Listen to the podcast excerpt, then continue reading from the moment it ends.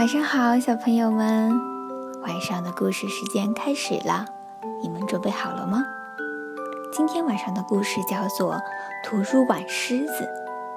嗯，图书馆还有狮子？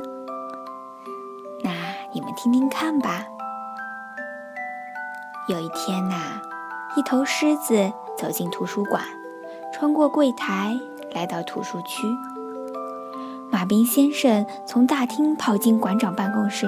“嗯，麦小姐，麦小姐！”他大叫。“不要跑！”麦小姐没有抬头。“可是有一头狮子在图书馆里。”马彬先生说。“嗯，他有违反规定吗？”麦小姐问。他特别在意有没有违反规定。“呃，好像没有。”那就别管他。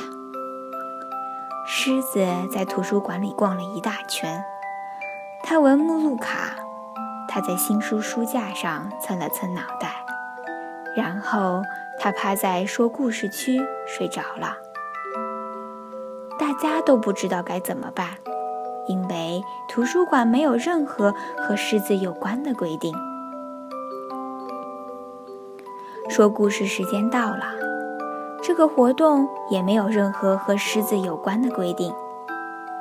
说故事的阿姨有点紧张，但她还是清晰有力地念出了第一本书的书名。狮子抬头看着她，她继续往下念。狮子听完第一个故事，第二个故事，第三个故事，他还想再听一个故事。可是小朋友们一个个离开了。嗯，说故事时间结束了。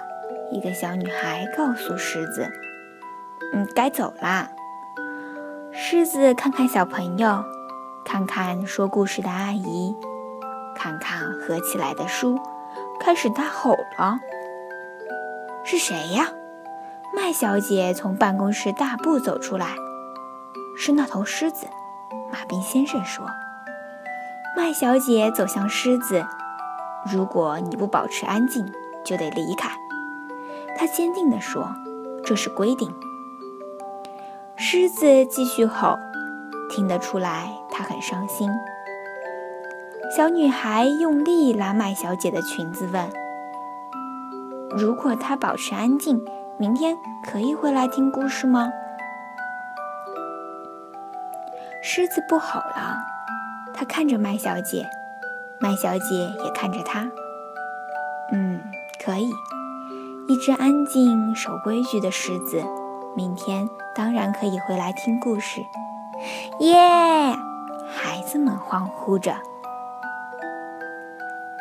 第二天，狮子又来到图书馆。你来早啦，麦小姐说。三点才开始讲故事。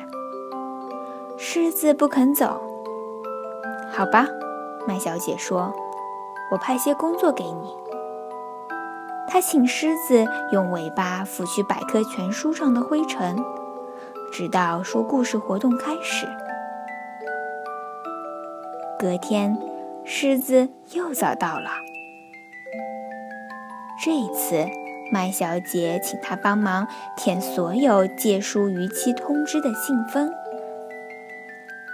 后来不用别人交代，狮子会主动做事情。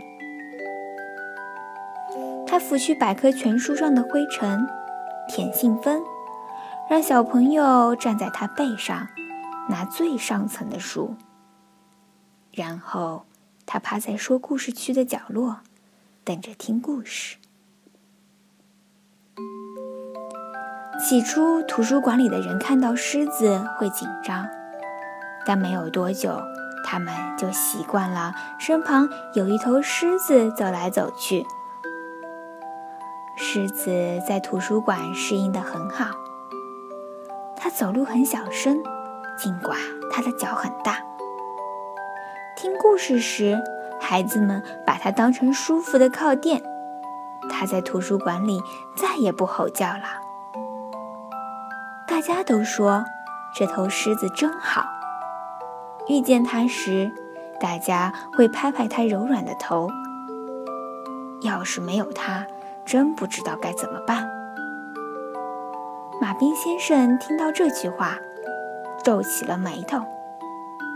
他觉得狮子没来的时候，他们过得很好，根本就不需要什么狮子。他认为狮子不懂规矩，图书馆里不该有狮子。